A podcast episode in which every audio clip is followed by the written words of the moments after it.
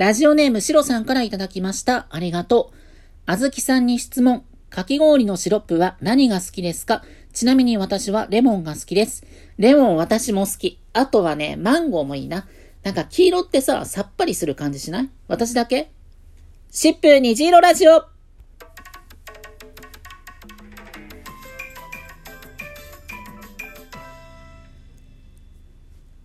どうもこんにちは。シップ虹色ラジオ第6回のお時間です。お相手はシップスタッフのあずきです。よろしくお願いします。シップに関する様々な情報やセクシャリティ、ジェンダーに関するお話をラジオトークの中で毎月第2、第4月曜日にお届けしていきます。というわけで今回のトークテーマはこちら。周りの人の言葉で傷ついた経験ある？自分がセクマイであることで家族や友達から傷つく一言を言われたとか、そこにセクマイがいると知らずに誰かが発した言葉で傷ついたとか、テレビでセクマイにとって辛い表現が流れたとか、これはね、きっと多くのセクマイの人が経験してると思うの。今回はみんなの経験をここで共有しながら、そんな時どうやって辛い気持ちを消化すればいいか、みたいなお話までできたらいいなと思います。で、始める前に一つ、今回はセクマイの人たちがどんなことを言われたかっていう具体的でネガティブな言葉を取り上げていきます。このラジオを聴いてくれてる人の中には、昨日今日辛い思いをして、傷が全然癒えてなくて、今回のラジオを聴くことで、その傷がより深くなってしまうこともあるかもしれない。そんな時は無理に聞き続けなくていいからね。それでは早速始めていきましょう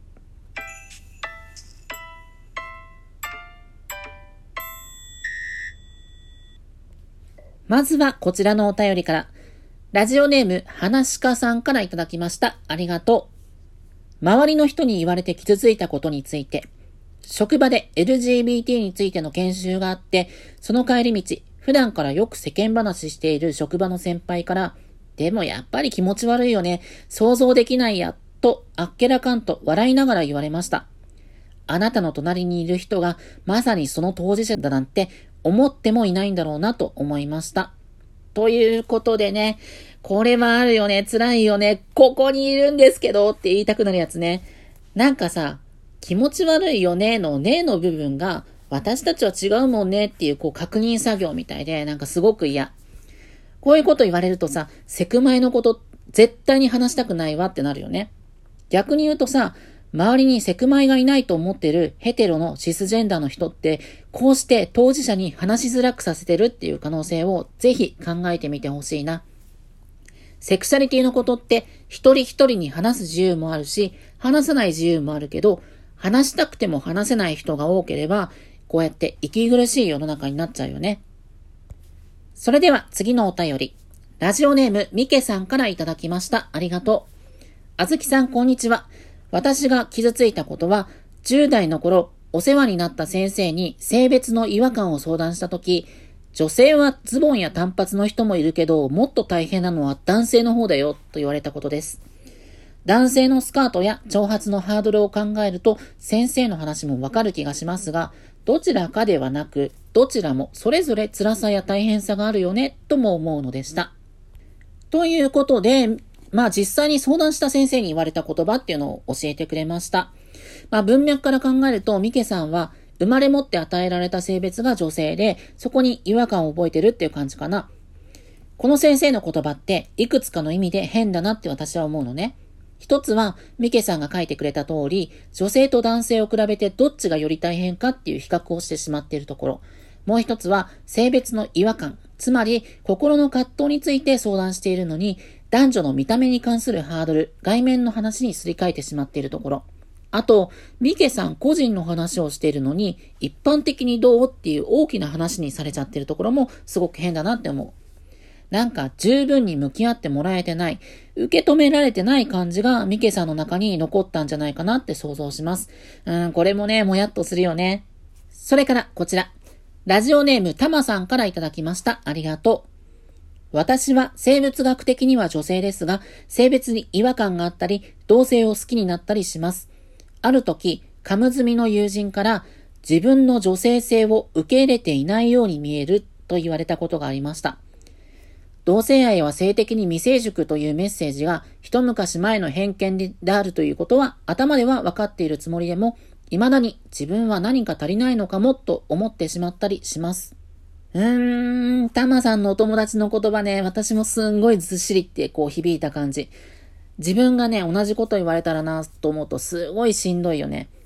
なんだろう、こう、お友達はタマさんに自分の女性性を受け入れていないって言ったけど、実は、そのお友達自身がタマさんのセクシャリティ、性別の違和感や同性を好きになるっていう側面をこう受け入れられてないんだろうなって思う。自分が理解できないところをまるで相手が理解できてないかのようにこう相手に投げ込んでしまってるっていうか。で、周りのこういう否定的なメッセージをタマさんが受け取り続けてると、そのメッセージをこうタマさんの中に取り込んでしまう。今度は自分自身も何か足りないってこう思い込んでしまうんだよね。だから、有名な人や立場のある人が、公の場でセクマに否定的なことを言うっていうのは、絶対にやっちゃいけないことなんだよ。たくさんの当事者の自己肯定感を下げてしまう。本当にこれはね、気をつけてほしいなと思う。で、実は SIP にはメッセージフォームっていうのがあって、外部で公開する可能性がありますよっていうことを了承してもらった上で、学校の先生の対応で不愉快な思いをしたり、逆に良かったことなんかをセクマイの当事者のみんなに投稿してもらうページがあるのね。そこに集まったメッセージの中からも、個人や学校が特定されない範囲で少し紹介しようと思います。まずは授業中の出来事。おかまをネタにして生徒から笑いを取ろうとする先生がいた。男ならはっきりと喋れ。もしかしてお前はあっち系かと言われた。ホモネタを言った生徒に同調して笑いにした。男子で生徒同士で親密にしていたら、ホモするなと言われたと。いやー、これひどいね、ほんとね。何学んできたんだろうって感じだわ。あとは古文の先生で、同性愛について触れて、アメリカでは公言して議員になる奴までいると批判的に言った先生。これね、投稿してくれた人のツッコミが秀逸で、後に公職一大男を読み、古文の先生のくせに歴史を知らないんだなと軽蔑するようになりました。ごもっともです。伊原才覚だったら、南色大鏡もおすすめ。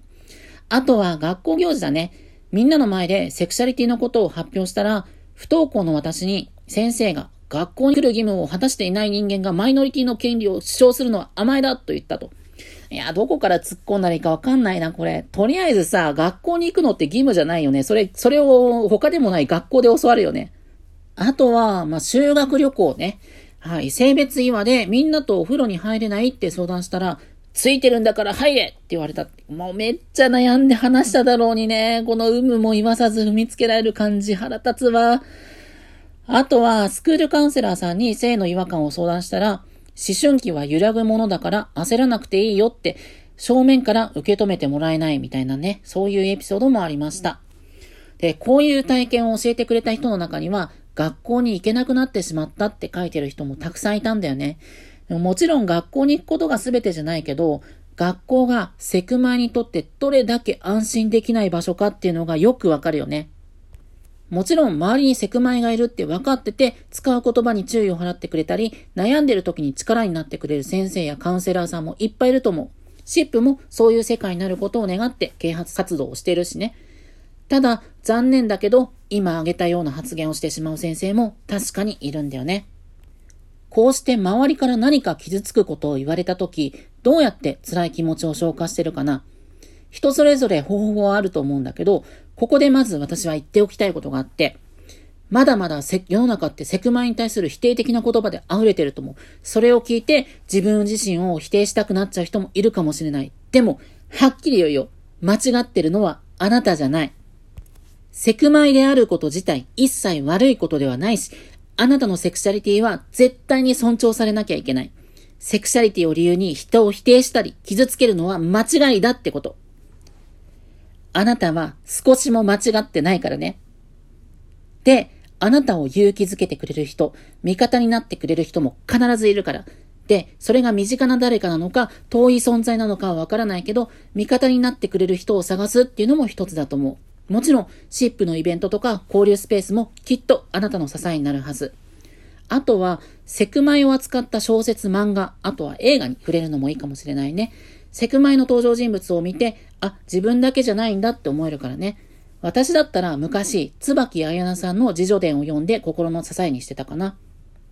他にも悩みを忘れさせてくれるような趣味とか得意なもの、音楽やスポーツに打ち込んだり、分かってくれる友達がいれば、その友達を大事にしたり、いろいろできることはあると思う。とにかく自分を支えてくれる、自分を強くしてくれるものや人を探そうってことだね。そうするうちに誰に何を言われても、だんだん自分で自分を肯定してあげられるようになると思うよ。